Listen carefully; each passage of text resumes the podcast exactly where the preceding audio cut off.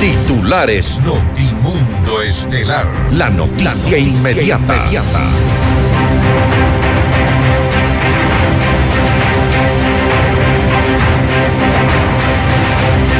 El presidente Guillermo Lazo reconoce los resultados de la consulta popular y hace un llamado a un acuerdo nacional. El ministro Francisco Jiménez admite un desgaste en el gobierno e insiste en un gran acuerdo con las fuerzas políticas. El exalcalde de Guayaquil y líder del Partido Social Cristiano, Jaime Neboda, aceptó el triunfo de Aquiles Álvarez y calificó como traidor y aprovechado al presidente Lazo.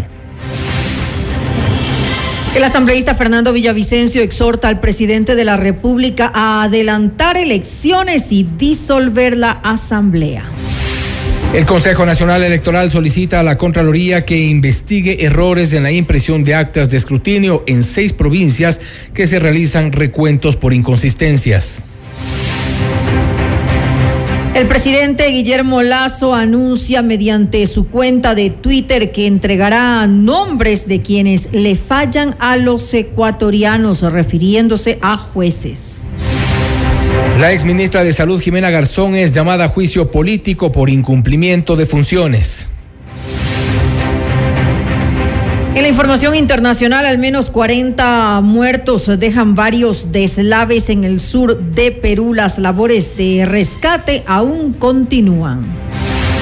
Asciende a 7.700 el número de muertos en Turquía y Siria tras el terremoto de magnitud 7,8. Con el auspicio de... Toyota es casa vaca.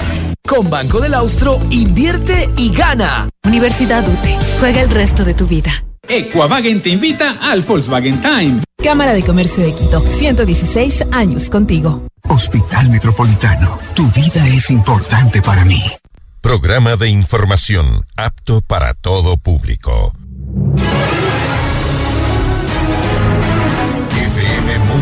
98.1 presenta Notimundo Estelar. Noticias, entrevistas, análisis e información inmediata. Notimundo, la mejor forma de terminar la jornada bien informados. Conducción, Fausto Yepes y María del Carmen Álvarez. Dirección de Noticias, María Fernanda Zavala. Dirección General, Cristian del Alcázar Ponce.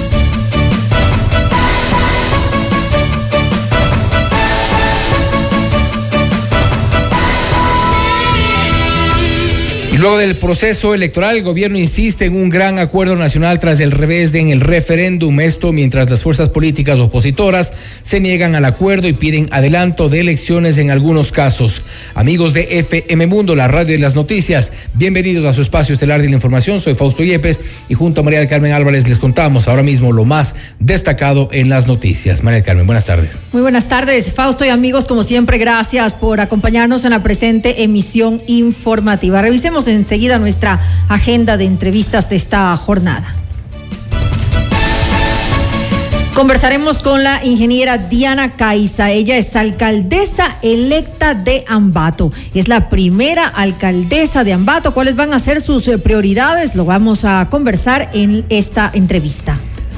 Tendremos también un contacto con el abogado Juan Esteban Guarderas, ex candidato al Consejo de Participación Ciudadana y Control Social, para hablar sobre la denuncia de inconsistencias y posible fraude electoral. Y con el abogado Francis Abad, él es coordinador de la Federación de Pequeños y Medianos Productores de Leche, las acciones inmediatas que se piden a las autoridades en defensa del mercado lácteo. Para nuestra audiencia en Cuenca, recuerden que Notimundo es retransmitido por Radio Antena 1 90.5 FM. Y conéctate a FM Mundo Live a través de nuestra fanpage en Facebook, FM Mundo 98.1 Quito, Ecuador. Y disfruta de las entrevistas exclusivas y nuestros noticieros completos con la más alta calidad. También puedes suscribirte a nuestro canal de YouTube, FM Mundo 98.1, la radio de las noticias. Bienvenidos. Le mantenemos al día. Ahora, las noticias.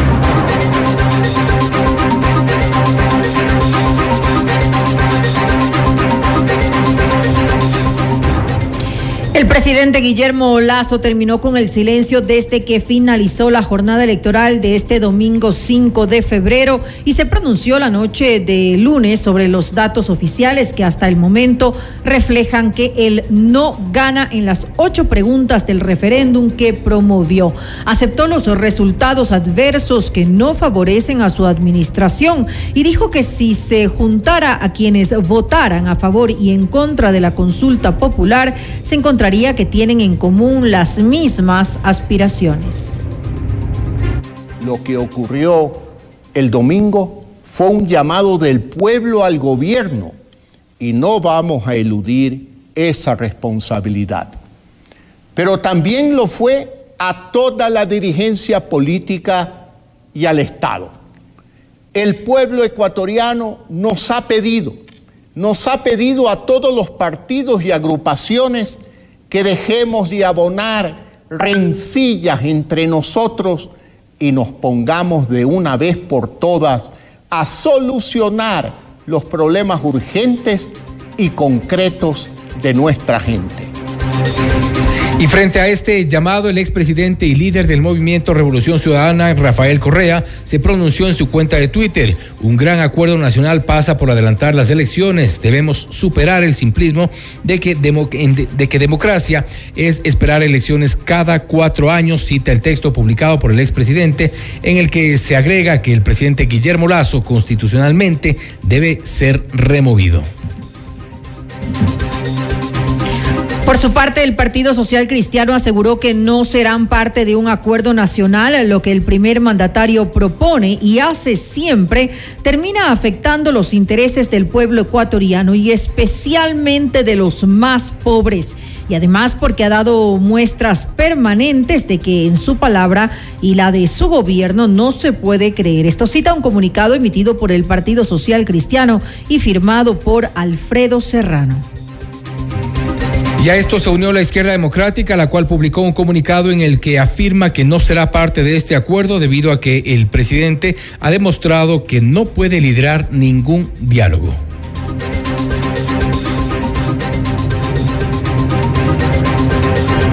Tras la derrota del Partido Social Cristiano en Guayas, Jaime Nebot felicitó a Aquiles Álvarez por su triunfo como nuevo alcalde de Guayaquil. Al mismo tiempo calificó como traidor y aprovechado al presidente Guillermo Lazo. Aceptamos el triunfo legítimo de Aquiles Álvarez como alcalde de Guayaquil y de Marcela Aguiñaga como prefecta del Guayas. Y le deseamos éxito por el bienestar de nuestra ciudad en nuestra provincia.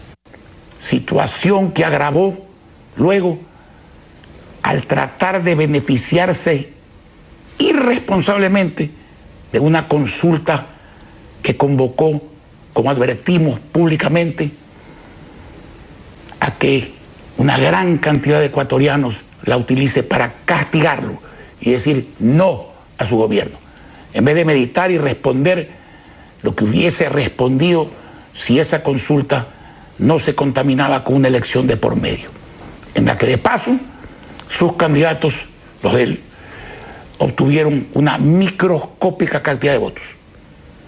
Los social cristianos debemos aprender la lección. Yo al menos la he aprendido.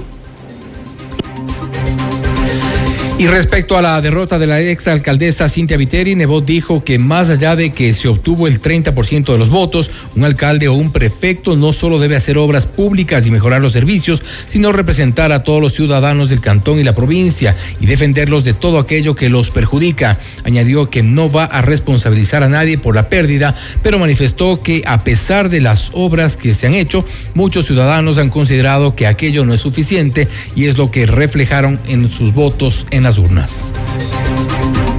Y los resultados de la consulta popular tomaron por sorpresa al gobierno que estaba casi seguro que el sí iba a imperar en las ocho preguntas. No obstante, con más del 97% de actas escrutadas hasta el momento, el no va ganando en respuesta al referéndum. En Notimundo la carta del ministro Francisco Jiménez reconoció un desgaste del gobierno e insistió en un acuerdo nacional con las fuerzas políticas del país. Estamos hablando de un país donde hay una multiplicidad de fuerzas políticas, eh, donde ah, se han expresado expresado con claridad en este domingo y nosotros sabremos tomar las lecciones con tranquilidad, con serenidad, sin menospreciar los resultados, pero, pero sabiendo que no es el fin del mundo y que tenemos que hoy construir un gran acuerdo nacional, que es en lo que estamos en la búsqueda. Y creo que si bien es cierto, hoy, por el proceso de desgaste que ha habido en el gobierno, recibimos un resultado que no era el que esperábamos, en una consulta que pensábamos que iba a tener números más sólidos, no es una respuesta definitiva de la ciudadanía. Nosotros tenemos que tomar nota, tal como lo dijo el presidente, entender que se trata de la construcción de un gran proyecto nacional, aceptar que quienes piensan diferente a nosotros no quieran unirse a ese proceso de concertación y entender que debemos construir con las herramientas que tenemos a la mano para buscar seguir en el camino de solucionar los problemas que tienen 18 millones de ecuatorianos y que por supuesto tomamos nota de las lecciones aprendidas este domingo. Y en relación a los rumores de su supuesta desvinculación del gobierno, Francisco Jiménez aclaró que se mantiene en funciones hasta que el presidente Guillermo Lazo disponga lo contrario. No, no me han pedido la renuncia. Eh, yo creo que ahí el presidente siempre es el que tiene la última palabra. Él es el capitán de este barco. Nosotros somos hombres del presidente y funcionarios del gobierno. Y obviamente estaremos y serviremos donde más se nos solicite y donde el momento lo indique. Por ahora mi trabajo sigue normal, pero insisto, tendremos que procesar los resultados que se han dado durante el día domingo eh, y tenemos que también recomponer un tablero político tal como lo anunció el presidente el día de ayer en función de una nueva concertación nacional de fuerzas en pro de la búsqueda de la solución de los problemas que tienen los ecuatorianos. Y tras los rumores difundidos en redes sociales, la vicepresidencia de la República se pronunció. Mediante un eh, comunicado, Alfredo Borrero rechazó las claras intenciones de desestabilización que, según dijo, ponen en riesgo la democracia, ya que generan confusión y preocupación en la sociedad. En el documento se ratifica la lealtad de Borrero al presidente Guillermo Lazo, al gobierno, así como al pueblo ecuatoriano. Y tras los resultados de las elecciones seccionales y de la consulta popular, el asambleísta y presidente de la Comisión de Fiscalización de la Asamblea Nacional, Fernando Villavicencio, exhortó al presidente Guillermo Lazo a adelantar elecciones y disolver la Asamblea Nacional. La derrota de la consulta popular es de responsabilidad exclusiva del gobierno nacional. Yo saludo ese voto millonario, es una cantidad de votos, millones de votos por el sí, pero también reconozco que ese voto por el no es un voto de condena al gobierno nacional. En estas condiciones, yo creo que el presidente de la República debe convocar a muerte cruzada, disolver la Asamblea y adelantar elecciones. No existe capital político para que le sostenga al presidente Lazo. El presidente Lazo es el único responsable por haber pactado con el correísmo, por haber permitido que durante casi dos años el correísmo coadministre las principales empresas públicas. Y aquí mismo han pactado en el Parlamento Nacional. Y el Partido Social Cristiano, por supuesto. Información inmediata. Imperdible este 10 y 11 de febrero, Equavagen te invita al Volkswagen Time. Ven y llévate tu nuevo Volkswagen, accede a beneficios especiales y aplica tu Volks Credit. Recibimos tu auto usado como parte de pago. Te esperamos en la avenida Granados, E1470 e Isla Marchena. Si quieres comprar un Volkswagen, ven a la Granados, ven a Equavagen. Si tu yo futuro te pudiera hablar, te diría, calma, esa incertidumbre pronto pasará. Busca hacer eso que te gusta, lo que te divierte. Si lo haces, las metas se cumplen solas. La carrera que estás buscando está en la UT. Estudia con la más alta calidad académica, becas y los mejores planes de pago. Universidad UT. Juega el resto de tu vida. En Casabaca transformamos imposibles en posibles y sueños en libertad, porque con un Toyota exonerado todo es posible. En Casabaca recibe asesoría personalizada en la compra de un Toyota libre de impuestos. Toyota es Casabaca. Beneficio exclusivo para personas con discapacidad. Presenta el documento habilitante. Para casos de cáncer de próstata, lo más indicado hoy en día es la prostatectomía robótica y en el Hospital Metropolitano la hacemos. Consúltanos ya sobre esta tecnología quirúrgica que es la más avanzada del mundo. Y conéctate ahora en FM Mundo Live a través de nuestra fanpage en Facebook, FM Mundo 98.1 Quito, Ecuador. Y disfruta de las entrevistas exclusivas y los noticieros completos con la más alta calidad. Además, suscríbete a nuestro canal de YouTube, FM Mundo 98.1, la radio de las noticias. Volvemos. Noticias, entrevistas, análisis e información inmediata. Notimundo Estelar regresa, enseguida.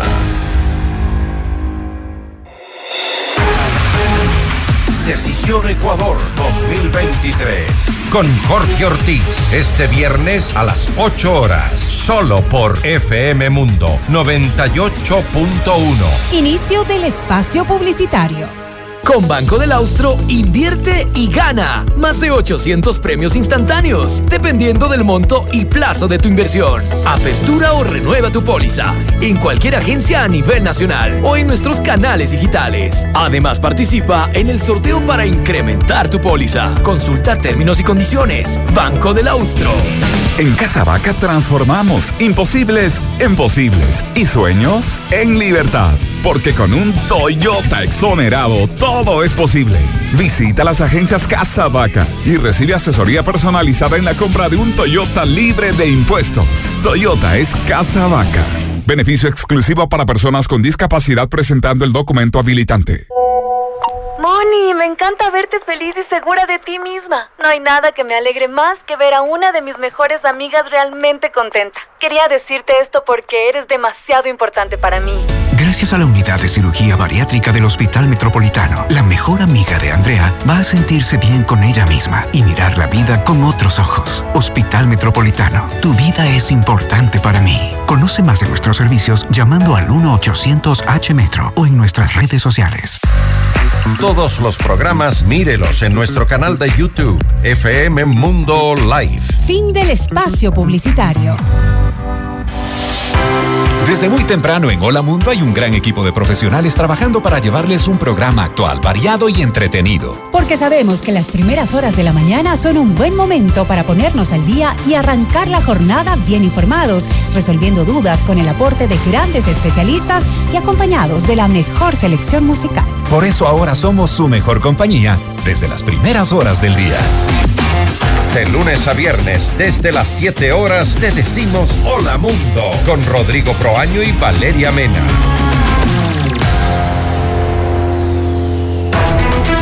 Continuamos en Notimundo Estelar con María del Carmen Álvarez y Fausto Yepes. Le mantenemos al día. Ahora, las noticias. La presidenta del Consejo Nacional Electoral, Diana Tamaín, informó que en seis provincias del país se abrieron las urnas en su totalidad para realizar el reconteo de votos para las dignidades de alcaldía y prefectura. Esto debido a un error de impresión en las papeletas que dificultó el procesamiento de las votaciones.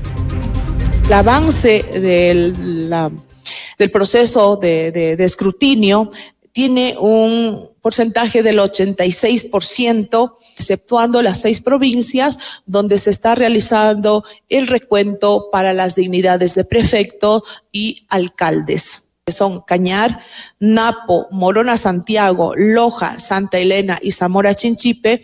Cuando se empezó a procesar la información, se pudo advertir de que había inconsistencias en las actas, puesto de que el momento de imprimir las actas, el orden de ubicación de los partidos políticos se había cambiado. Por eso es que el sistema, al tomar la fotografía, al copiar estos resultados, no coincidían porque el orden que está en el sistema era distinto al puesto en las actas que se suben en el escrutinio.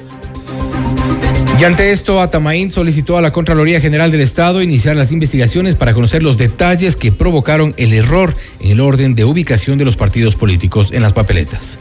Respecto a estos errores que se han cometido en la impresión de las actas, yo ya he pedido formalmente a la Contraloría General del Estado haga un examen especial para determinar quiénes son los responsables. Yo no soy la autoridad en este momento ni tengo ese informe, esperamos que eso lo haga y habría que ver dónde en, dentro del sistema de producción de los documentos desde que se hace del Consejo Nacional Electoral hasta que salen ya impresas del, Instituto Geográfico Militar, será la Contraloría la que determine las responsabilidades de haberlos, si son de carácter humano o son tecnológicos.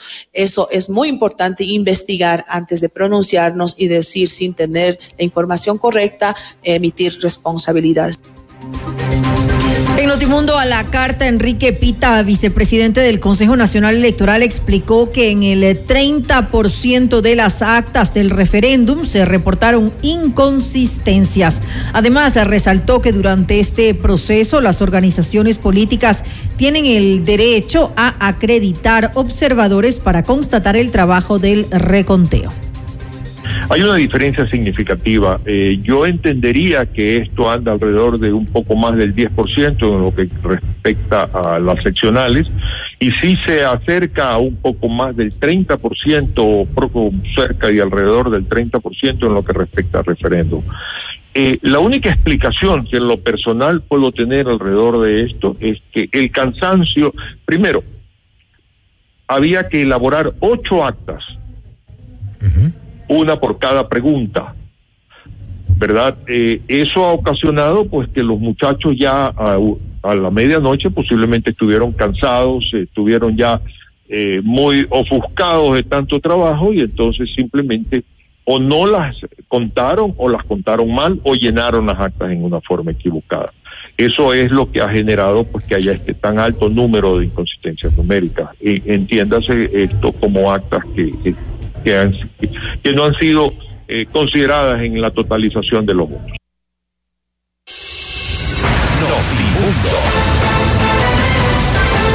Información inmediata. Ambato tiene por primera vez una mujer indígena en la alcaldía. Diana Caiza, por el movimiento Pachacutic, logró imponerse en las urnas de las elecciones seccionales del 5 de febrero con más del 30% de los votos. Esta es la entrevista de Fausto Yepes, hoy con... Estamos en este momento ya en contacto con la ingeniera Diana Caiza, alcaldesa electa de la ciudad de Ambato, la primera alcaldesa de Ambato, para preguntarle cuáles serán sus prioridades ahora que ya se ha confirmado su elección. Eh, ingeniera Caiza, gracias por estar con nosotros. Fausto Yepes le saluda. Bienvenida.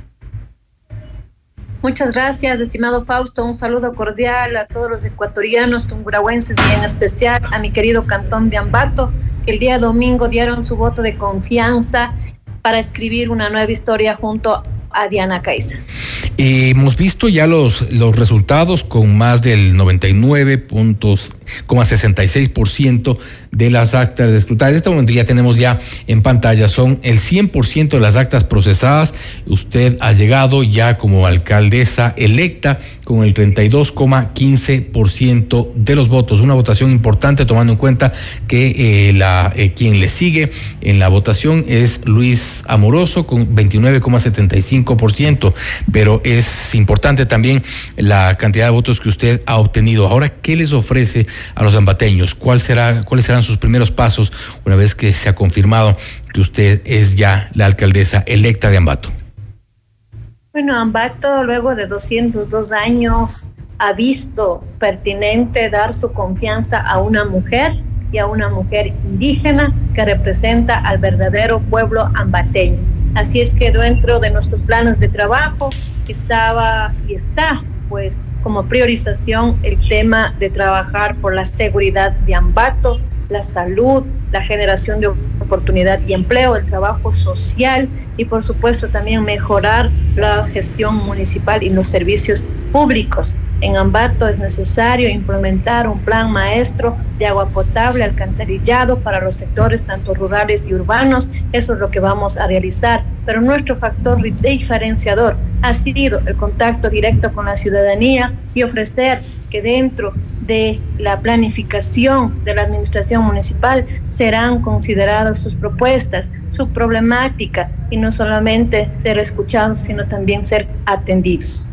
¿Qué les dice a usted eh, a quienes han votado por quienes fueron sus opositores, este, quienes no llegaron esta vez con la votación suficiente, usted tomando en cuenta también que ha llegado eh, a, la, a la alcaldía de Ambato en un primer intento, esto también se ha destacado incluso en muchas notas de prensa locales en Ambato, el hecho de que eh, llega una mujer indígena al municipio de Ambato en su primer intento en estos eh, procesos electorales, pero ¿qué les dice a quienes no votaron por usted, a quienes están seguramente esperanzados de una gestión distinta quizá y por todas las condiciones que, que implica? Bueno, pienso que es importante primero agradecer a toda la ciudadanía ambateña que han dado su voto de confianza y a las que no también. Siempre hemos mencionado que nuestra administración será de puertas abiertas y serán atendidas las 27 parroquias.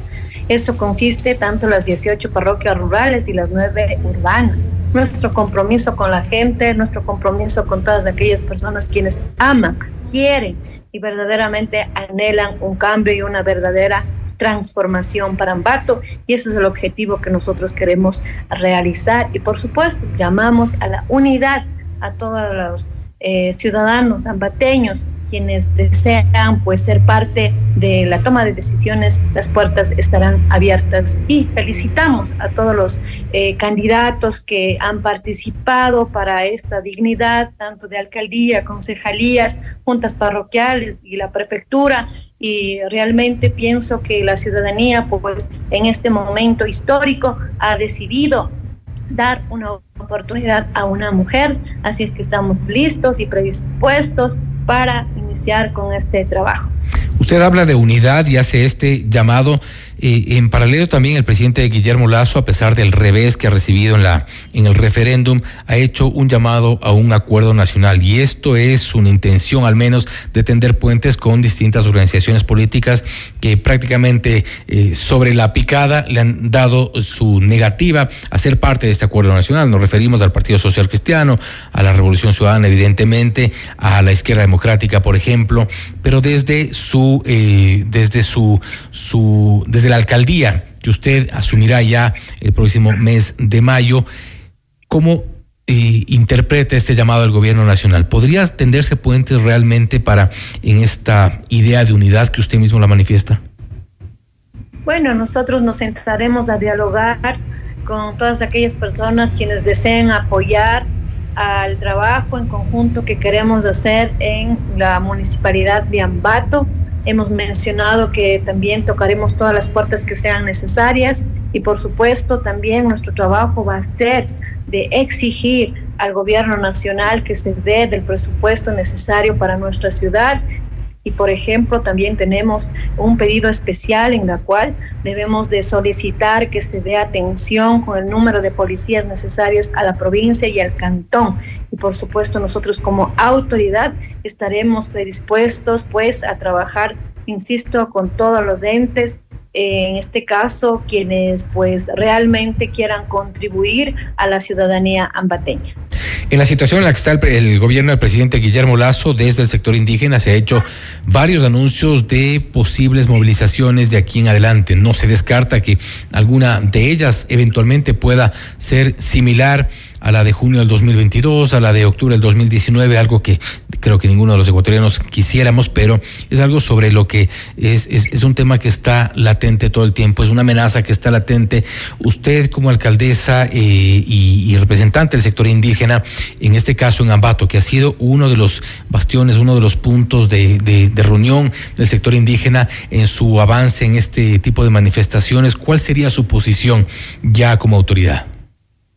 Bueno, es importante pues analizar las causas que tendrían para realizar este tipo de, de actos ¿no? Referente a las diferentes movilizaciones que ha habido, no solamente este, estos últimos años, sino ha sido durante varios años atrás, en donde claramente el reclamo pues ha sido con justo derecho a los reclamos en temas de educación, a los temas de, eh, de equidad, de igualdad, pero siempre es importante manifestar que Ambato en este momento requiere de unidad, requiere ser una ciudad en la que se le devuelva nuevamente la tranquilidad y por supuesto nosotros también estamos seguros que bajo un diálogo que se pueda llegar y esperamos y queremos más bien que se pueda llegar a consensos para que no se pueda generar en este caso ningún tipo de paralización, sino más bien de que se pueda generar en este caso un trabajo eh, de acuerdo a cada necesidad territorial.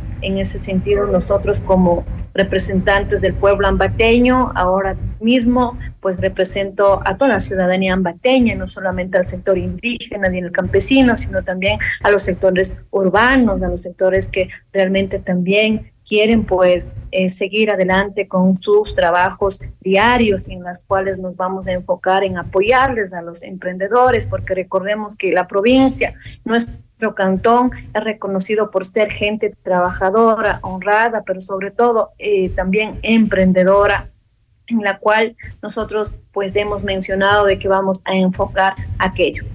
Es decir, y quiero entender con esto, usted está abiertamente en contra de un tipo de protesta como la que normalmente promueve, por ejemplo, el líder de la CONAI, Leonidas Sisa, que es de las características de la de junio del 2022 o la de octubre del 2019.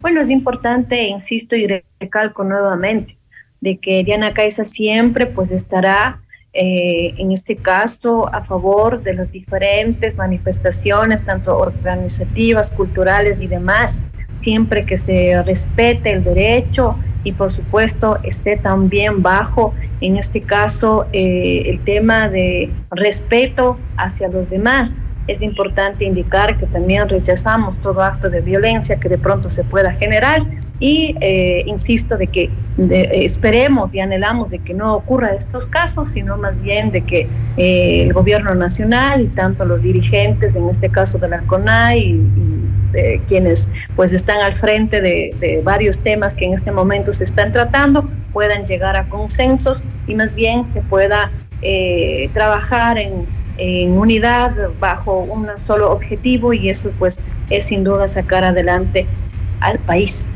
Aplaudo su posición en este próximo inicio de gestión. Dentro de sus propuestas ya en campaña, usted hablaba de impulsar la economía violeta. Un poco cómo lo hará, cómo, eh, cuál es su planteamiento concreto. Está ya eh, a, poco tiempo de asumir estas funciones eh, y una responsabilidad grande con los ambateños. Bueno, realmente pienso que mi propuesta para las mujeres justamente fue el tema de generar una escuela de emprendimiento en la cual vamos a apoyar a nuestras mujeres con capacitación, con seguimiento y en la entrega de una capital semilla. Y no solamente para mujeres, sino también para nuestros jóvenes, hombres y mujeres, quienes quieran iniciar, cristalizar sus sueños de emprendimiento. Tenemos también eh, en nuestro plan de trabajo eh, y la implementación de la casa de acogida para las mujeres víctimas de violencia, en la cual también queremos apoyarles en el tema de la violencia intrafamiliar, que realmente también alarma los altos índices en la provincia y en nuestro cantón. Es por ello necesario de que se dé atención oportuna a todas aquellas personas quienes requieren de este apoyo. Y como mujer, por supuesto, tenemos la obligación, la responsabilidad de apoyar desde este espacio de la municipalidad. Ha dicho también usted eh, que hablar de un desarrollo de ordenamiento territorial es un tema que visto así únicamente con estos términos, desarrollo y ordenamiento territorial, ha preocupado a ciertos sectores, tomando en cuenta que son, son sectores principalmente que manejan el tema de tierras y eso eh, genera cierta preocupación. ¿En qué consiste concretamente el ordenamiento territorial planteado por usted? Bueno, nosotros hemos mencionado de que el plan de uso y gestión de suelo fue aprobado en esta actual administración, lamentablemente sin ninguna planificación y ello conllevó a que se planifique de una manera eh, horizontal, más no de una forma vertical como la ciudadanía ambateña lo pide, además de los retiros de los 100 metros de quebrada, la, división de las eh, tierras rurales en especial, que no ha sido consensuado y tampoco considerado bajo la realidad de los sectores. Es por ello que hemos mencionado que nuestra administración esa normativa tendrá que ser actualizada y por supuesto bajo una mesa de trabajo en la cual llamaremos a todos los sectores para que participen y que se considere también sus criterios, sus propuestas pero sobre todo también conocer de cerca la realidad y las necesidades que cada territorio lo tiene. Esa es la diferencia que nosotros vamos a desarrollar, no hacer normativas o resoluciones eh, en el escritorio, sino en el territorio.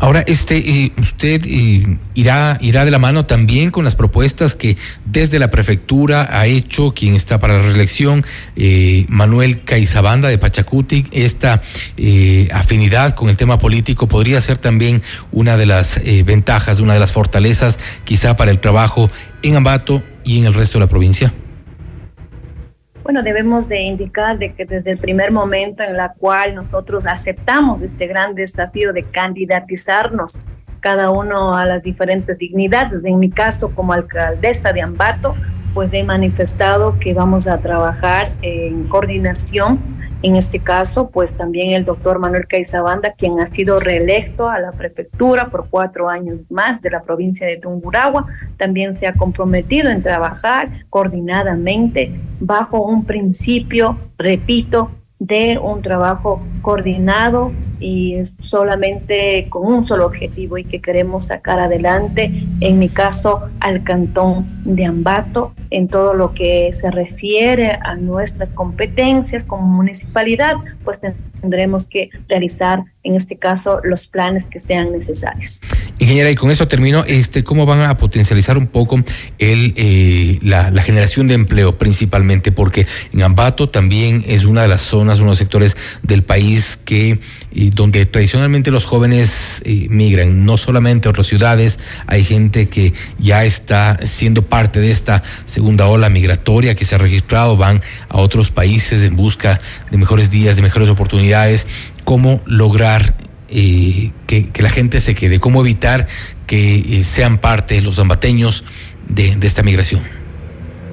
Bueno, nosotros tenemos varios eh, proyectos en las cuales obviamente vamos a generar oportunidad y empleo para nuestros jóvenes, para nuestros hombres y mujeres.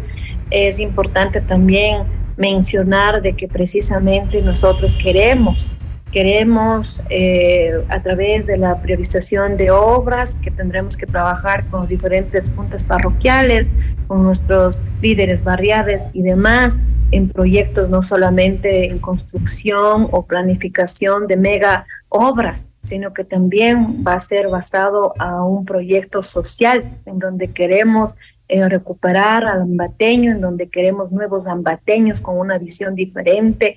Y por supuesto también queremos regenerar, en este caso, eh, la urbe ambateña, apoyar en temas como turismo, comunitario para nuestras parroquias rurales, como el tema de también generar el parque agroindustrial que vamos a necesitar de jóvenes ambateños profesionales y por supuesto que, insisto, buscan una oportunidad, el proyecto de las riberas del río Ambato, en donde también vamos a dar trabajo, oportunidad a todas aquellas personas quienes eh, en este momento mismo se encuentran de pronto en el desempleo, pues van a tener la oportunidad también en ese espacio. Tenemos también la red de comercio justo que queremos también implementar, la infraestructura que sea necesaria en las parroquias, en las comunidades y por supuesto también en nuestros urbes ambateños. Tenemos esa dura tarea de regenerar, eh, en este caso, eh, los barrios. En ese sentido, pues son uno de los proyectos que nosotros tenemos contemplados y en la cual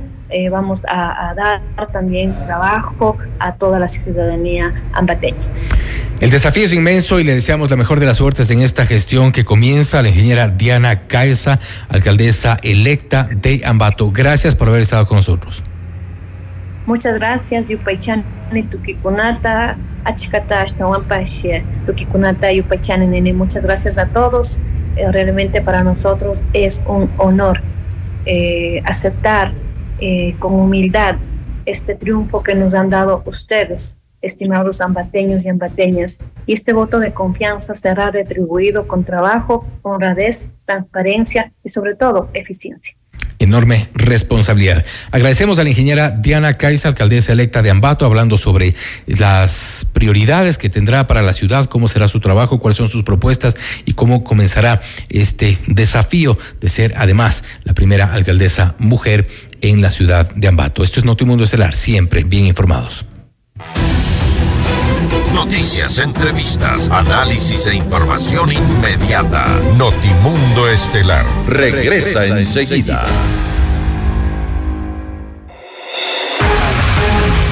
Decisión Ecuador 2023. Con Jorge Ortiz. Este viernes a las 8 horas. Solo por FM Mundo 98.1. Inicio del espacio publicitario.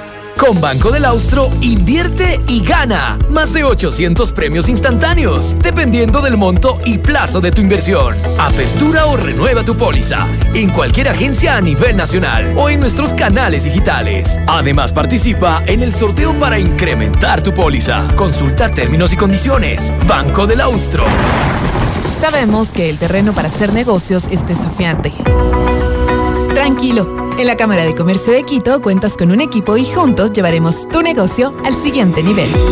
Nosotros ponemos la experiencia, tú pones las ganas. Te esperamos en la Avenida Amazonas y República Edificio Las Cámaras. Para más información visita www.ccq.es o contáctanos al 098-475-3529. Cámara de Comercio de Quito, 116 años contigo. ¿Qué le dirías a tu yo futuro? Eh, que no sé qué hacer. Me angustia no saber qué carrera estudiar que me preocupa morirme de hambre. O no ser exitosa. Pero si tu yo futuro te pudiera hablar, te diría, cálmate, esa incertidumbre pronto pasará. Busca hacer eso que te gusta, eso que te divierte. Si lo haces, lo demás viene solo. La carrera que estás buscando está en la UTE. Estudia con una alta calidad académica, becas y los mejores planes de pago. Universidad UTE. Juega el resto de tu vida. Imperdible. Este 10 y 11 de febrero, Equavagen te invita al Volkswagen Time. Ven y llévate tu nuevo Volkswagen. Accede a beneficios especiales y aplica tu Volks Credit. Recibimos tu auto usado como parte de pago. Te esperamos en la Avenida Granados, E1470 e Isla Marchena. Si quieres comprar un Volkswagen, ven a la Granados. Ven a Equavagen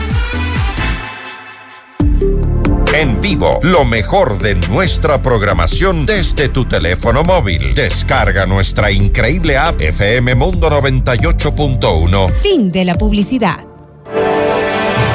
Continuamos en Notimundo Estelar. Información inmediata. A través de redes sociales, el ex candidato al Consejo de Participación Ciudadana y Control Social, Juan Esteban Guarderas, denunció indicios de fraude electoral tras los resultados de los comicios del pasado 5 de febrero. La noticia requiere profundidad. En Notimundo están los protagonistas de la noticia. Y bien, en los estudios de FM Mundo estamos ya con el abogado Juan Esteban Guarderas, ex candidato al Consejo de Participación Ciudadana y Control Social, para hablar sobre esta denuncia de inconsistencias y, según se ha dicho, posible fraude electoral. Ah, se ha confirmado también en horas previas que existirían al menos 46 mil actas con inconsistencias. Nos ha confirmado también este mediodía Enrique Pita y esto en todo el país. ¿Qué tanto podrían variar los resultados eh, con este número de inconsistencias, por un lado?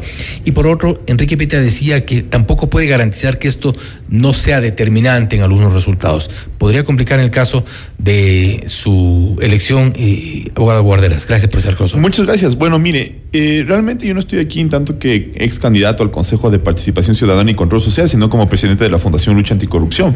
Nosotros, de hecho, hemos presentado seis denuncias fiscales que están en la Fiscalía denuncias penales por indicios de crímenes que se han cometido desde el Consejo Nacional Electoral. Hay seis procesos en curso que están siendo investigados por la Fiscalía, en donde nosotros teníamos pruebas contundentes. Y yo no he recibido ninguna, ah, ninguna denuncia de denuncias temerarias o, de calumnias. Es decir, mis, mis, evidencias tenían una cierta validez.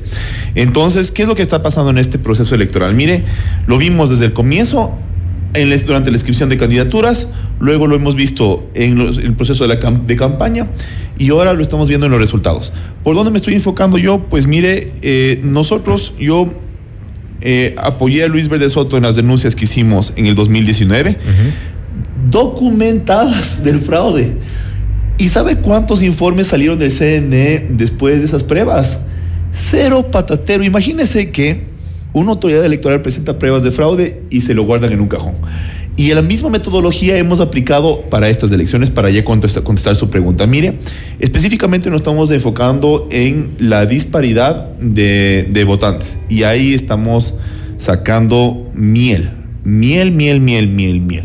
Ahora, obviamente, ¿qué es lo que hemos hecho? Una vez que identificamos que hay algunas irregularidades, estamos abriendo un, uh, un email para que las personas de manera confidencial puedan pasarnos. Y ojalá a mí me pican las manos porque estoy eh, deseoso de ya presentarlas al país. Vamos detallando las irregularidades encontradas. Bueno, vamos por partes. A ver, primero la candidatura de Yunda fue calificada de manera ilegal. ¿Por qué? Porque el juez tenía después de que hubo la sentencia inapelable, inmodificable, irrecurrible, inalterable el 19 de agosto de 2021, el juez tenía cinco días, incluyendo el recurso de aclaración presentado por Yunda para ejecutoría de la sentencia. Es decir, esa sentencia que ya existe tiene que ser ejecutada. Ese señor no podía ser eh, candidato. Y esa candidatura falseó toda la, todo el proceso electoral. Es decir, ¿quién sabe cuál hubiera sido el resultado de Freile? ¿Quién sabe cuál hubiera sido el resultado de, Coloma o del resto si es que Yunda no participaba? ¿Hay cálculo político en el Tribunal Contencioso Electoral? o sea, o hay o hay una enorme eh, o, hay, una enorme displicencia y no les interesa la ley para nada o hay cálculo político. Yo no puedo saber cuál es la motivación. Yo solo puedo decir aquí es ilegal. Mire, que una sentencia ya sea firme, pero no se ejecute, eso no es ni africano. O sea, eso ya es, es cavernícola. O sea, no tenemos un Estado de Derecho. Cuando hay una sentencia que no se ejecuta, no hay un Estado de Derecho. Uno. Dos. Vean, en las narices suyas, mías y de todo el país hubo pre-campaña, pre-campaña, así a lo bruto. Y entonces, em, yo lo que, o sea, nosotros hemos denunciado la pre-campaña. Otra irregularidad, irregularidades, entrega de, de, dádivas a cambio de, de obras. Mire, Cintia Viteri entregaba cilindros de gas. El alcalde de Machala tenía el programa de Machalac. El alcalde de Naranjal, Luigi Rivera, estaba inaugurando obras y lo ponía en sus redes sociales. Y luego, ahora, ¿qué estamos viendo ahorita? ¿Qué hubo hace dos días? Mire, hay unas inconsistencias. Las actas no empatan y eso yo lo denuncié en el 2000 eh, respecto a las elecciones del 2019 y estoy recabando evidencias incluso del 2021 y ahora lo, de ahora. ¿Qué, tipo de evidencias hay actuales sobre este proceso? Muy fácil, mire, cuando uno va a una mesa, a una mesa, a una mesa específica, uno puede tener, uno, uno puede tener nulos ausentes, válidos, eh, nulos, válidos, blancos. Pero el total tiene que ser el mismo para todas las dignidades. Prefectos tiene que ser igual a alcaldes, tiene que ser igual a concejales, tiene que ser igual a juntas parroquiales, bla, bla, bla, bla, bla. Eso no está empatando. Y de manera grosera. Para que estén ustedes una idea, en el 2019 hubieron 19 mil mesas con esas inconsistencias, que se las tragaron las evidencias y, y no hicieron nada con eso. 19 mil y 118 mil que tenían más de 25% de disparidad.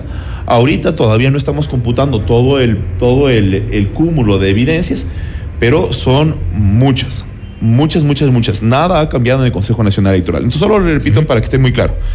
En una mesa hay un número X de personas registradas y de votantes. Esas votantes, esos votantes tienen un número, digamos hipotéticamente, 300 tiene que haber 300 votos para alcalde, 300 votos para prefecto, 300 votos para, para la consulta, etcétera, etcétera. Si no, eso no puede ser que, una, que para prefecto haya 50 y para alcalde 150. O sea, tiene que ser el mismo total y eso es lo que estamos encontrando que no hay. Ahora, este, ¿qué tanto podrían variar ciertos resultados? Porque de la existencia de inconsistencias, de eso incluso lo han reconocido por parte de las autoridades del Consejo Nacional Electoral. ¿Qué tanto podrían variar los resultados? Estas inconsistencias, por ejemplo, ¿en qué sectores se han detectado con mayor frecuencia? Bueno, el problema es que es a nivel nacional. O sea, estamos teniendo evidencias de esto a nivel nacional, del Cache al Macará y de la costa a la Amazonía. eh, en todas las provincias. Igual que la anterior vez, esos 118 estaban en, eh, en, la, en todas las provincias. Ahora imagínense, si el patrón sigue, y todo apunta que sí, en el 2019 fueron 19 mil mesas, es decir, por debajo, ligeramente por debajo de la mitad.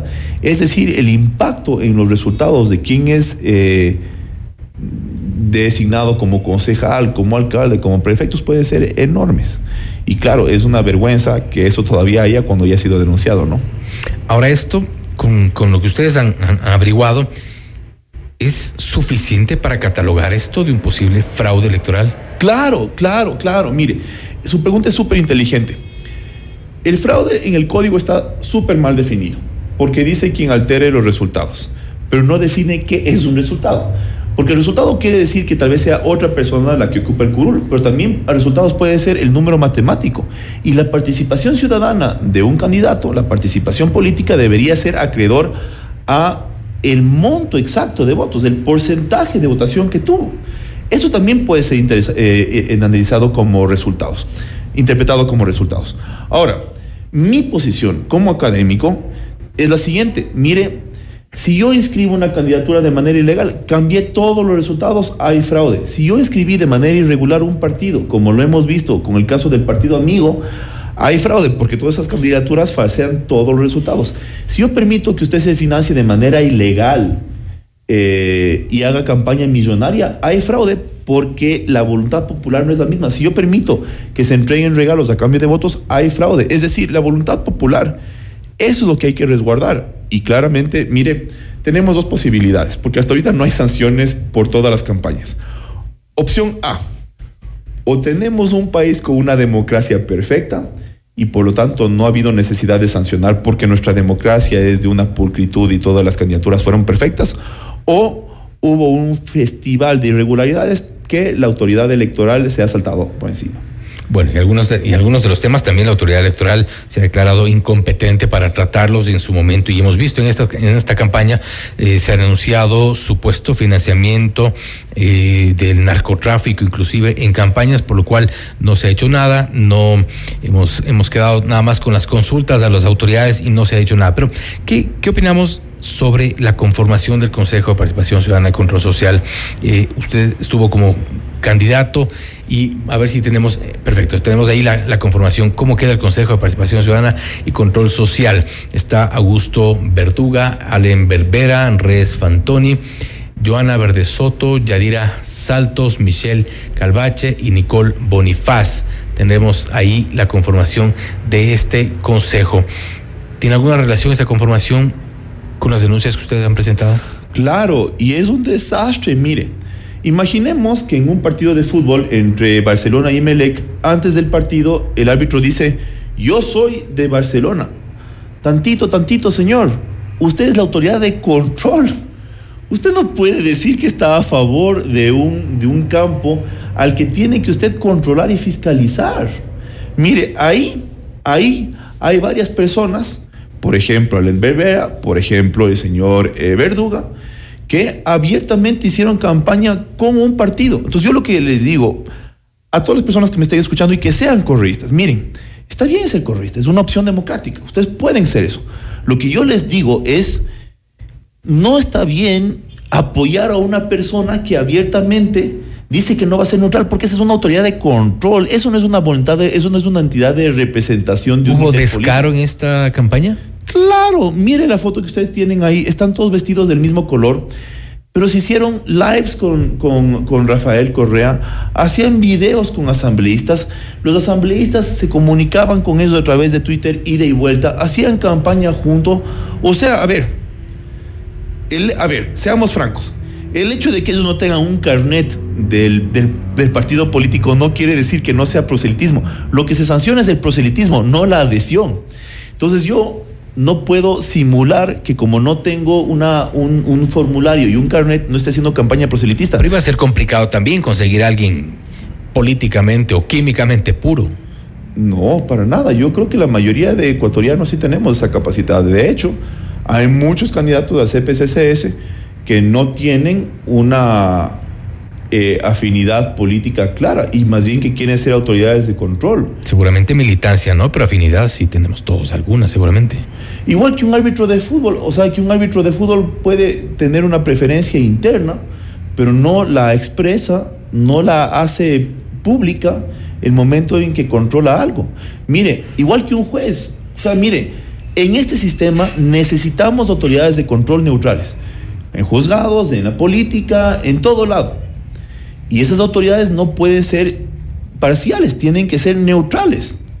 Y, y, claro, eventualmente en el ámbito interno, en el pensamiento, una persona puede tener una preferencia, pero tiene que ser recto y probo a la hora de, de juzgar. ¿Y, en estas condiciones no cree que el correísmo entonces se tomará la designación de autoridades de control? Mire, no me quiero adelantar, pero lo que yo sí tengo es la, el dolor en el corazón de que hayan árbitros vendidos.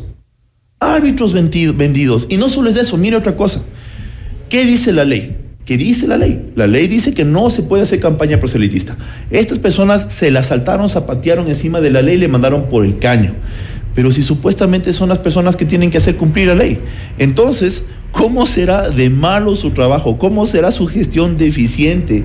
¿Cómo serán de ineptos si es que no son capaces ni en su campaña de seguir la ley? Es decir, si ni en su campaña son eh, capaces de seguir la ley, uh, esa gestión me parece a mí que promete muy poco. ¿ah? ¿Qué le queda o qué espera del Consejo Nacional Electoral en este momento con las denuncias presentadas como tal? Bueno, más del Consejo, eh, a ver, es súper interesante su pregunta. Mire, hay dos entidades electorales. Está el Consejo Nacional Electoral y está el Tribunal Contencioso Electoral. El Consejo Nacional Electoral tenía que hacer las denuncias, no las ha hecho. Es decir, el tribunal no puede de oficio perseguir porque sería un empuje hacia una parcialización absurda. Pero el Consejo Nacional Electoral, para no pelearse con nadie y, estar felices con todos, no ha sancionado nada, no ha denunciado nada. No hay procesos ahorita en el Tribunal Contencioso iniciados por el eh, Consejo Nacional Electoral. Desgraciadamente lo hemos tenido que ser los ciudadanos. Ahora, que el tribunal haga bien su trabajo, lo siento, no. Le puedo dar un ejemplo. Mire, para que se ríen. A ver, a ver, riámonos todos. Yo denuncié, yo denuncié la campaña irregular de la prefecta de la, ex prefecta de, de Susana González. ¿Ya? ¿Qué estaba haciendo ella? Inaugurando obras mientras siendo candidata. ¿Qué pasó? Tenían que ir a citarle a la prefectura. Ella todavía no estaba en campaña, ella estaba en la prefectura.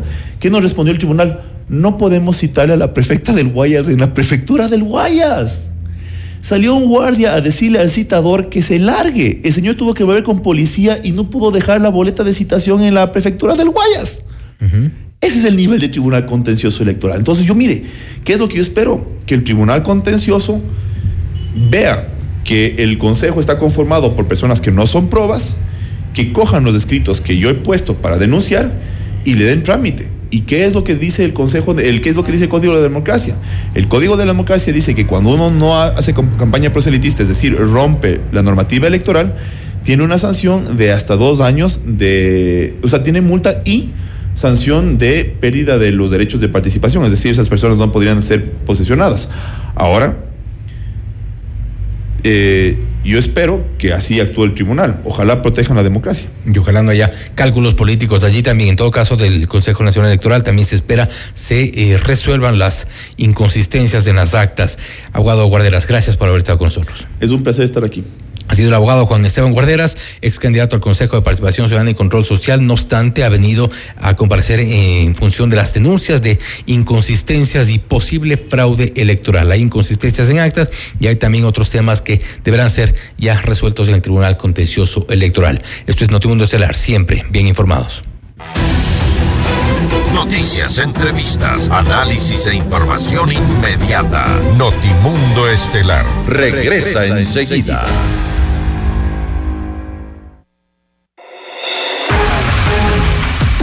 Decisión Ecuador 2023. Con Jorge Ortiz. Este viernes a las 8 horas. Solo por FM Mundo 98.1. Inicio del espacio publicitario.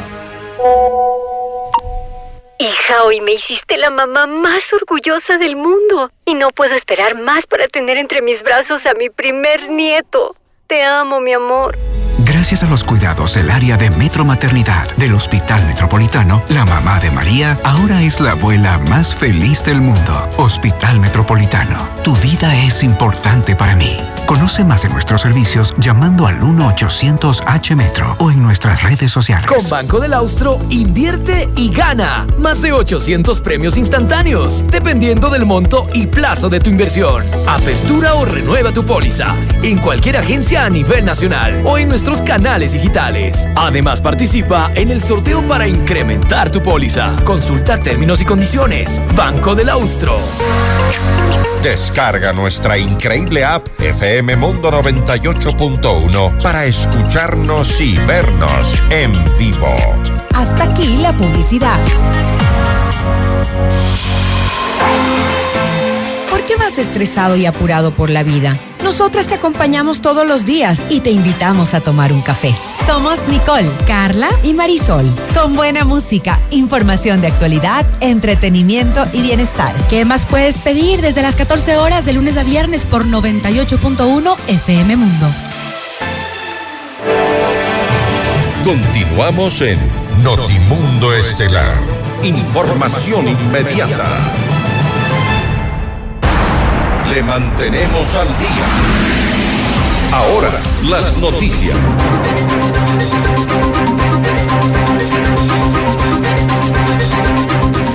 Esta tarde se reinstaló la séptima sesión de la Comisión Ocasional por la Verdad de la Asamblea que investiga la presunta trama de corrupción en las empresas públicas. En el acto, María Sara Gijón, directora del Servicio Nacional de Contratación Pública, aclaró que EMCO no es una empresa pública estratégica, por lo cual no podría tener contratos de gran envergadura. Esto luego de que varios legisladores se le solicitaran información sobre los contratos que manejan empresas públicas como Petroecuador o CENEL. Escuchemos. EMCO no es una, no es una entidad eh, contratante, eh, digamos, eh, est estratégica como tal. Las estratégicas son Petroecuador, CENEL, CELEC, etcétera.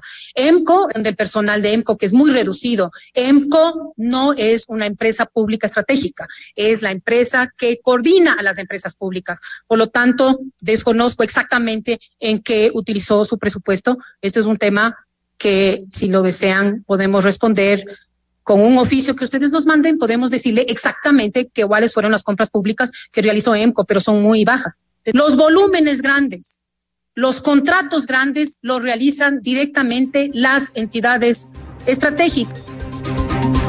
Y atención, con 61 votos a favor, el Pleno de la Asamblea Nacional resolvió llamar a juicio político a la ex ministra de Salud, Jimena Garzón, por presunto incumplimiento de funciones. La moción fue presentada por el asambleísta de Pachacuti, Ricardo Vanegas, quien acusó de falta de insumos en los hospitales durante su gestión. Una vez que algunos de ustedes decidan abstenerse de llevar a juicio político a la señora ministra, ex ministra de Salud, no es que la están protegiendo a ella, están protegiendo el negocio de la venta de las medicinas que ha causado la corrupción y que es lo que nosotros como asambleístas no podemos permitir. ¿De qué sirve en este pleno nombrar comisiones ocasionales o especiales para entrar a analizar al gran padrino cuando hay otros negocios en la salud que no se investigan? Hay que hablar claro al Ecuador. Y en otros eh, temas, el eh, juez penal del Guayas, Osvaldo Sierra, dispuso la prohibición de salida del país del exsecretario jurídico de la presidencia de Rafael Correa, Alexis Mera. Esto dentro del proceso por el delito de asociación ilícita. Con esta decisión, Mera no volverá a la cárcel y seguirá cumpliendo bajo el régimen de prelibertad o libertad controlada los más de cuatro años que le restan de pena en el caso Sobornos. El 27 de enero pasado, un juez de garantías penitenciarias de Ambato le otorgó a Mera el beneficio de prelibertad. Y esta mañana se reinstaló la audiencia de evaluación y preparatoria de juicio en el caso de China Camse, en la que el juez nacional, Luis Rivera, declaró la validez de todo lo actuado en el proceso por el delito de cohecho, en el que se está involucrado el excontralor Pablo Celi, su hermano Esteban Celi, Pedro Saona y la empresa china Camse y su ex representante Liang Yang. El delito habría ocurrido al desvanecer en la Contraloría General del Estado una glosa por 22 2.6 millones de dólares que mantenía la empresa china a cambio del pago de 1.3 millones. La Fiscalía General del Estado informó que emitirá su dictamen acusatorio contra todos los procesados en el próximo 14 de febrero.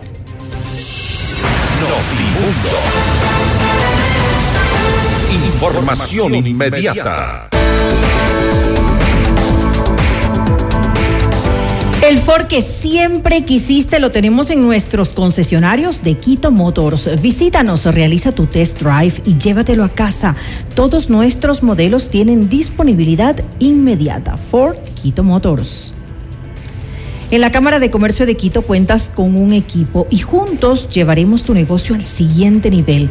Nosotros ponemos la experiencia y tú pones las ganas. Te esperamos en la Avenida Amazonas y República, edificio Las Cámaras. Visita www.ccq.es o también puedes contactarnos al 098-475-3529. Cámara de Comercio de Quito, 116 años contigo. En Casa Vaca transformamos imposibles en posibles y sueños en libertad, porque con un Toyota exonerado todo es posible. Toyota es Casabaca, beneficio exclusivo para personas con discapacidad, presentando el documento habilitante. Cinco parejas serán nuestras invitadas especiales al Sinfónico de Santiago Cruz, acompañado de la Orquesta Sinfónica Nacional de Ecuador este 9 de febrero. Inscríbete ahora en fmmundo.com y en el WhatsApp 09899999819 con la palabra Cruz y tus datos personales. Recuerda que el premio incluye una cena en Pícaro Resto Grill. Sorteo miércoles 8 y jueves 9 de febrero en todos nuestros programas en vivo Santiago Cruz Sinfónico, otra promoción gigante de FM Mundo, la estación de los grandes espectáculos.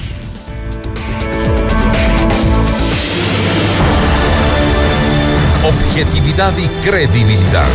Notimundo Estelar. Con María del Carmen Álvarez y Fausto Yepes. Regresa enseguida. Decisión Ecuador 2023. Con Jorge Ortiz. Este viernes a las 8 horas. Solo por FM Mundo 98.1. Inicio del espacio publicitario. Con Banco del Austro, invierte y gana. Más de 800 premios instantáneos, dependiendo del monto y plazo de tu inversión. Apertura o renueva tu póliza en cualquier agencia a nivel nacional o en nuestros canales digitales. Además, participa en el sorteo para incrementar tu póliza. Consulta términos y condiciones. Banco del Austro. En Casa Vaca transformamos imposibles en posibles y sueños en libertad. Porque con un Toyota exonerado todo es posible. Visita las agencias Casa Vaca y recibe asesoría personalizada en la compra de un Toyota libre de impuestos. Toyota es Casa Vaca. Beneficio exclusivo para personas con discapacidad presentando el documento habilitante. Todos los programas mírelos en nuestro canal de YouTube, FM Mundo Live. Fin del espacio publicitario. Continuamos en Notimundo Estelar con María del Carmen Álvarez y Fausto Yepes. Le mantenemos al día. Ahora, las noticias.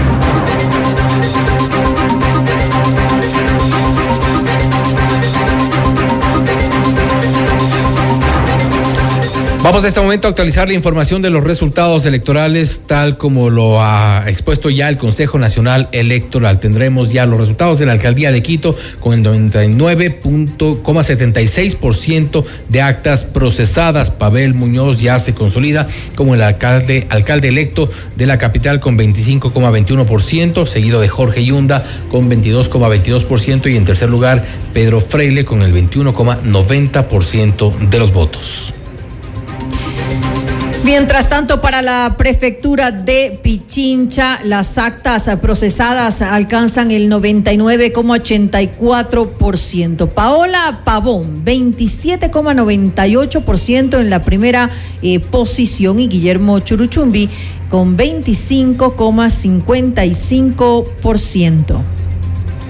Con el 97,99% de actas procesadas para la alcaldía de Guayaquil, encabeza Aquiles Álvarez con 39,87%, seguido de Cintia Viteri con 30,37%, una importante diferencia, y en tercer lugar Pablo Duarte con 14,16%. Mientras que para la prefectura del Guayas, con el 96,58% de las actas eh, procesadas, el resultado es Marcela Guiñaga en eh, primera posición con el 34,40%. Eh, con bastante diferencia, en segunda posición se ubica Susana González con 25,57% y finalmente Andrés Gushmer en la tercera eh, posición con 11,57%. Revisamos los resultados electorales para la alcaldía de Cuenca con el 100% de las actas procesadas. Ya se ha confirmado entonces la elección de Cristian Zamora como el nuevo alcalde electo de la ciudad de Cuenca con 18,58%, seguido de Pedro Palacios que llegó en la segunda posición con 17,48% y en tercer lugar Adrián Castro con 16,93%. Y para la prefectura de la SUAY, con también el 100% de las actas eh, procesadas, ya el eh, prefecto electo es Juan Cristóbal Lloret con el 20,28%, seguido de Marcelo Cabrera con el 19,63% y Sebastián Ceballos con 13,72%. Los resultados electorales para la prefectura de Tunguragua con el 100% de las actas procesadas está Manuel Caizabanda, se consolida ya como el prefecto electo de Tunguragua con el 38,60%, seguido de Jaime Astudillo, 21,58% de los votos.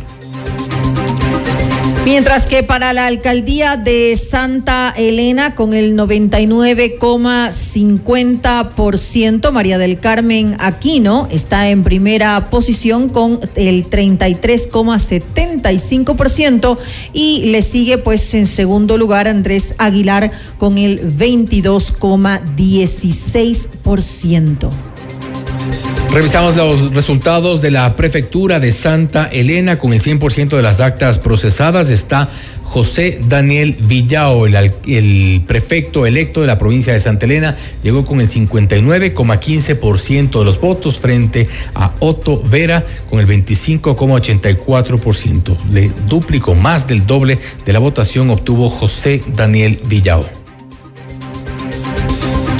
Y en la alcaldía de Puerto Viejo, eh, las actas eh, procesadas son eh, alcanzan el 99,74%. En este caso, Javier Pincay está en la primera posición con el 28,27%, mientras que José Miguel Mendoza se encuentra en segundo lugar con el 21,21%. Revisamos los resultados para Manabí, para la prefectura de Manabí están el 99,41% de las actas procesadas.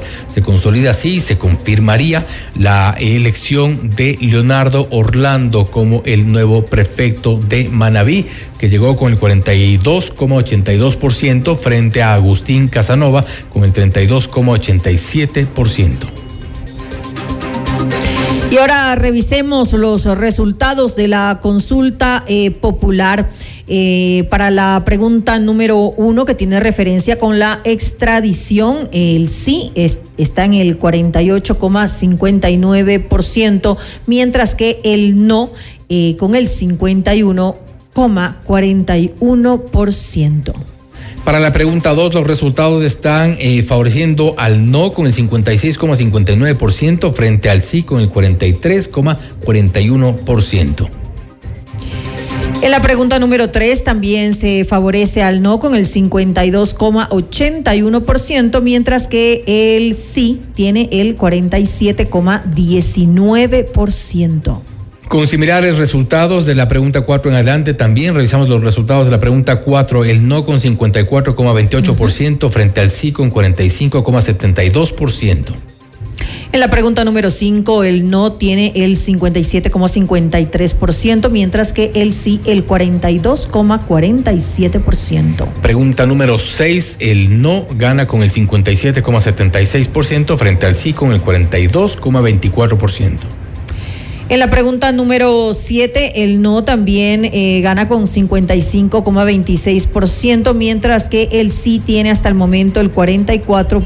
74%. La pregunta 7 y la 8 que tienen relación con temas ambientales. La pregunta 8, el no gana con el 55,81% frente al sí con el 44,19%, razón por la cual con estas diferencias difícilmente eh, y prácticamente imposible que haya un cambio o una reversión de los resultados. Incluso el propio gobierno ha reaccionado ya eh, frente a esto que se ha considerado una derrota del gobierno en el referéndum.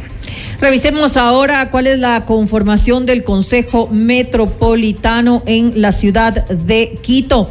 Eh, la revolución eh, ciudadana tiene a, va a tener a siete eh, asambleístas, entre ellos están siete consejeros, perdón, entre ellos concejales, entre ellos están Emilio Uzcategui, Wilson Merino, Diana Cruz, Blanca Paucar, Héctor Cueva, Fernanda Racines y Adrián Ibarra.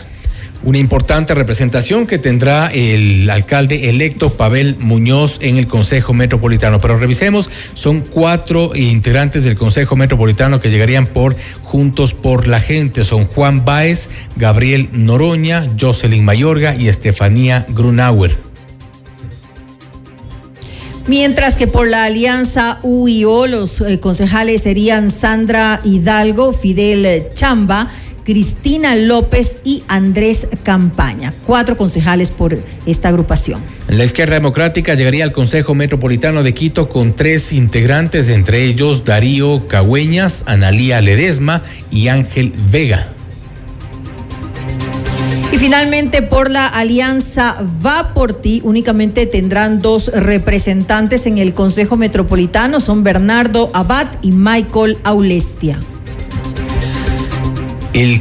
También como representante en el Consejo Metropolitano llega por Quito Vuelve, quien ha ingresado y desplazando a uno de los que estaban de la Revolución Ciudadana, está Diego Garrido por el movimiento Quito Vuelve. Con ellos serían los 21 integrantes del Consejo Metropolitano de Quito, insistiendo en que hay una importante representación de la Revolución Ciudadana, con lo cual se facilitaría de alguna forma también la gobernabilidad dentro del Consejo Metropolitano para el alcalde electo Pavel Muñoz podría también él eventualmente hacer algún tipo de alianzas, que esa sería la opción para darle viabilidad a todas las propuestas que se han hecho en el eh, Distrito Metropolitano de Quito.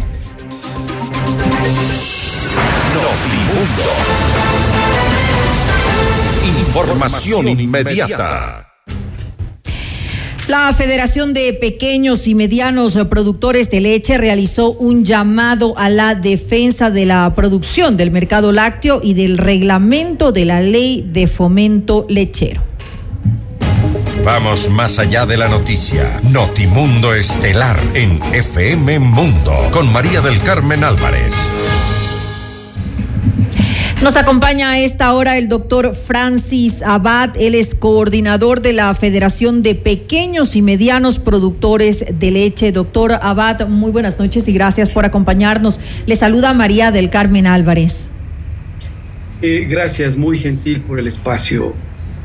A usted, gracias por estar junto a nosotros. Eh, doctor Abad, cuéntenos cuáles son estos pedidos que hace este sector al gobierno con un eh, problema que ya lleva eh, varios años y que se ha agudizado en la época de pandemia sin poderse recuperar hasta este momento.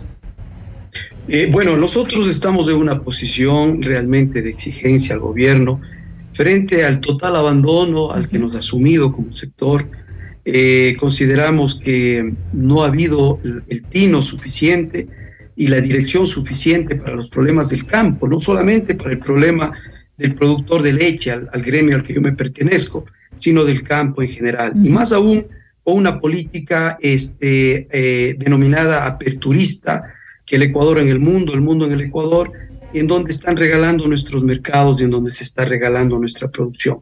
En el tema concretamente de la leche, nosotros le hemos pedido al señor presidente de la República y hemos tenido el ofrecimiento verbal, pero lamentablemente eso no pasa a la práctica. En primer lugar, yo quisiera informarle a, los ciudadanos que somos un millón y medio de personas que trabajamos directa e indirectamente en el sector y cuatro millones de personas que trabajan en la, en la parte agropecuaria, un millón y medio en la producción de leche. ¿no? Entonces, somos un sector importante de la economía, aportamos aproximadamente con el 18% del, del, del PIB eh, nacional y somos un sector que no, no merecemos el descuido al que estamos abocados. Hoy día eh, hay un problema grave a nivel de, de los productores porque competimos eh, lamentablemente con lo que nosotros llamamos un mercado negro, invadido por el contrabando, invadidos por, el, eh, por leche química, invadidos por el uso indiscriminado del suero líquido de queso, lo que hace que la economía del productor se esté desplomando. No hay cómo mantener la producción bajo las condiciones en las que nos están sumiendo. Además Hemos- que eso, perdón que le interrumpa, además que eso también de alguna manera involucra la salud de los ecuatorianos. Exactamente, hay, hay un perjuicio incluso al Así es. consumidor y eh, eh, consideramos nosotros que debe haber una, una posición política firme para que esto, esto se componga. ¿No es cierto? Hemos hecho todos los intentos, estamos cinco años en esta lucha, hemos generado algunos cuerpos normativos, eh, acuerdos ministeriales, acuerdos interministeriales y finalmente el 17 de agosto del año pasado conseguimos una ley que nosotros le denominamos la ley de fomento lechero y tenían ellos seis meses para aplicar el reglamento. Estamos a las puertas de que se termine el plazo, 17 de febrero, y no vemos una actitud clara del gobierno. Entonces, esto nos está desesperando, nos está angustiando y nos está llevando a la toma de decisiones un poco llevados de la desesperación porque no se respetan los precios de sustentación. Entonces, le hemos dicho al gobierno que si siguen en esta actitud, nosotros vamos a tener que recurrir lamentablemente a eh, exigencias y a medidas de hecho, movilizaciones y presiones.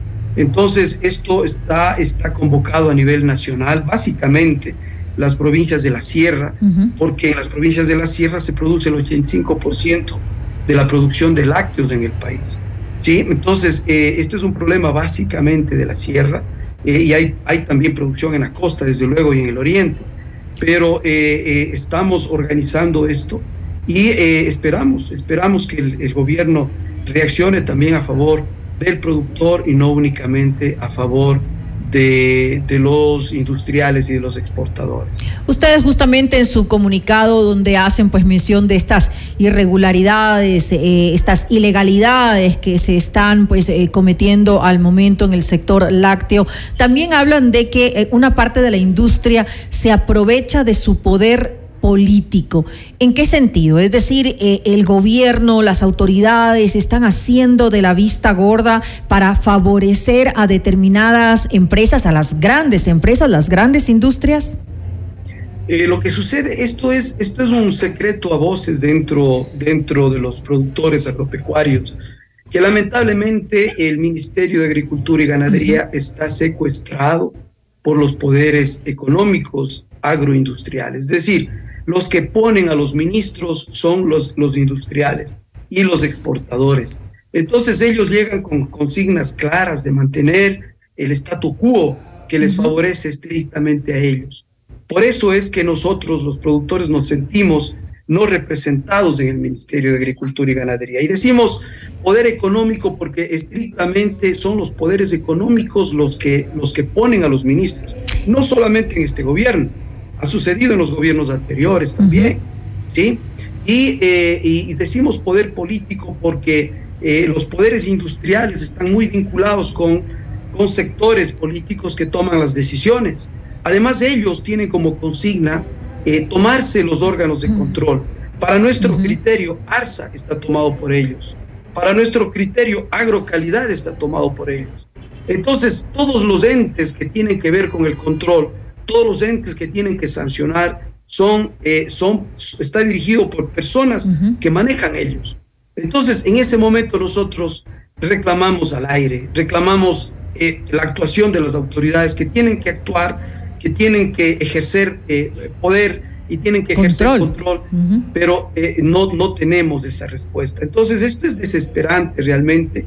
Eh, el, el, contrabando campea y si, el, y se sigue campeando. A la vista y paciencia de todos, sin ningún tipo de control. Simplemente los productores, los productores van a desistir de seguir produciendo. Para alguna gente podrá dedicarse a otras actividades, pero a la gran mayoría de la gente, hablo por el, por el productor pobre. eh, un dato que yo quisiera compartirle el a la ciudadanía es que productor. el 60% de los productores agropecuarios están por debajo de la línea de pobreza. Entonces, esas personas se les está condenando a la desocupación, se les está condenando a que cierren sus, sus actividades económicas y esto no se compone. Estamos invadidos de productos peruanos, colombianos, chilenos. En nuestro caso, en nuestro caso, la leche eh, acaba de subir a casi un dólar el litro y a nosotros nos quieren pagar 36, 38, 40. La ley determina que debemos estar anclados en un 52% al precio de la leche más barata. La más barata, por favor. La más barata está en 95 centavos, uh -huh. en un dólar, sin tomar en cuenta las otras leches que se venden hasta en 1,80, en 1,60 y a veces en 2 dólares, las leches acartonadas. Nosotros queremos anclarlos al precio de la leche más barata y eso es lo que dice la ley. Sin embargo, esto es letra muerta. Aquí nadie aplica esto. Aquí no hay cómo golpear la puerta y decirle, señores, pongan en orden y controlen lo que uh -huh. dice la ley, lo que dice la ley, porque antes lo decía la política pública y por eso es que se burlaban de la política pública. Tuvimos que levantar una propuesta para que estas normas los establezca la ley y ni a la ley quieren obedecer. Entonces, estamos boicoteados todo el tiempo. Hoy se supone que están reuniéndose los sectores para la generación de un reglamento. Nosotros uh -huh. hemos presentado un reglamento como corresponde. Nadie nos ha dicho nada. Sin embargo, las sesiones siempre es entre los sectores, entre ellos mismos. Es decir, el gato cuidando el queso, el ratón cuidando el queso. Eso es lo que está sucediendo. Y eh, pues bueno, nosotros le hemos puesto ya eh, nuestra posición al presidente de la República uh -huh. y si no corrige, pues en los próximos, próximos días lamentablemente empezarán las movilizaciones nuevamente del sector campesino, básicamente el sector productor de leche que ya no soporta más la situación. Es decir, ustedes le han presentado ya ese reglamento al ministro actual, a Bernardo Manzano, que pues según lo que estábamos conversando hace un momento, estaría eh, comprometido pues con, con, con, este sector, con, con las grandes industrias, con las grandes eh, empresas. Mire, hay dos formas de entender lo que piensa una persona. Uno es escuchando lo que dice y otro es viendo lo que hace. Uh -huh. Nosotros, eh, cuando ellos nos hablan a nosotros, es la palmada en la espalda y, y los buenos augurios y, y, y, bueno, que sí, que están con nosotros, que eso van a hacer, pero los hechos demuestran de qué línea están. Uh -huh. Todas las políticas que ellos lanzan están de lado únicamente de los que están vendiendo y los que están este, eh, eh, generando, eh, generando ganancia, ¿no?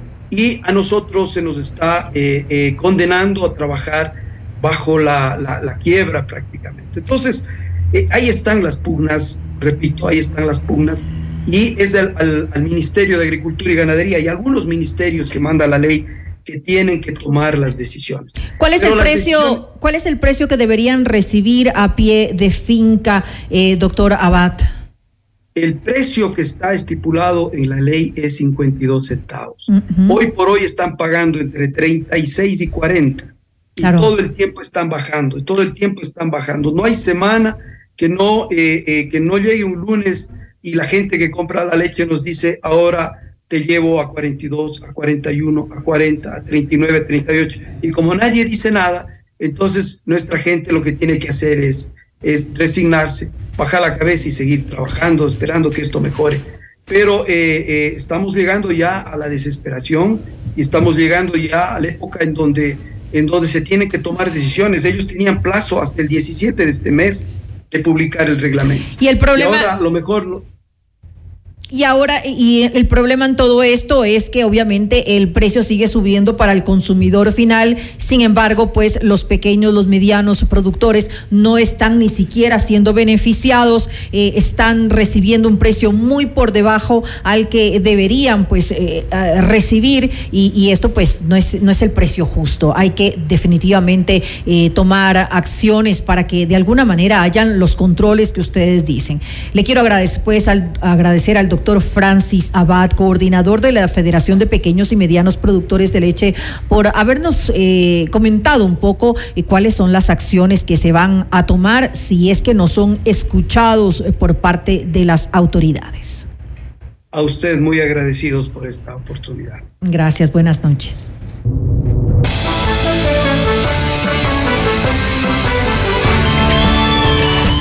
Y antes de finalizar, información internacional. En Perú, el número de víctimas por un deslave en la región de Arequipa ascendió a 40. Las constantes lluvias en el, en el sur del país provocaron aludes que sepultaron a varias personas dejando cientos de heridos y aproximadamente 12 mil damnificados. Esto según información del Instituto Nacional de Defensa Civil. Un helicóptero con ayuda humanitaria y con personal para trabajos de remoción de escombros y rescate partió esta tarde hacia Camaná.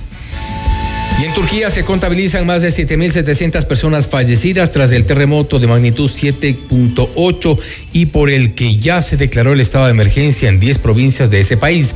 El vicepresidente turco informó que cerca de 400.000 ciudadanos que se quedaron sin hogar se han refugiado en hoteles del gobierno, centros comerciales, estadios y centros comunitarios. Desde la Organización de las Naciones Unidas se coordina el arribo de ayuda humanitaria para las zonas más afectadas en Turquía y Siria.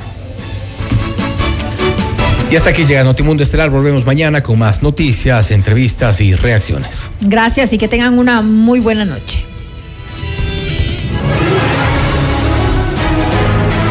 FM Mundo 98.1 presentó Notimundo Estelar. Noticias, entrevistas, análisis e información inmediata. Notimundo, la mejor forma de terminar la jornada bien informado.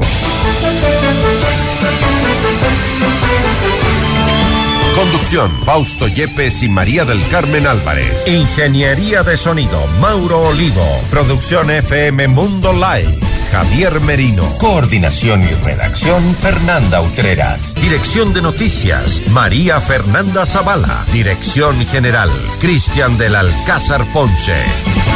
Se prohíbe la reproducción total o parcial de este programa sin previa autorización de FM Mundo. Notimundo Estelar con el auspicio de Toyota es Casa Vaca. Con Banco del Austro, invierte y gana. Universidad UTE, juega el resto de tu vida. Equavagen te invita al Volkswagen Time. Cámara de Comercio de Quito, 116 años contigo. Hospital Metropolitano, tu vida es importante para mí.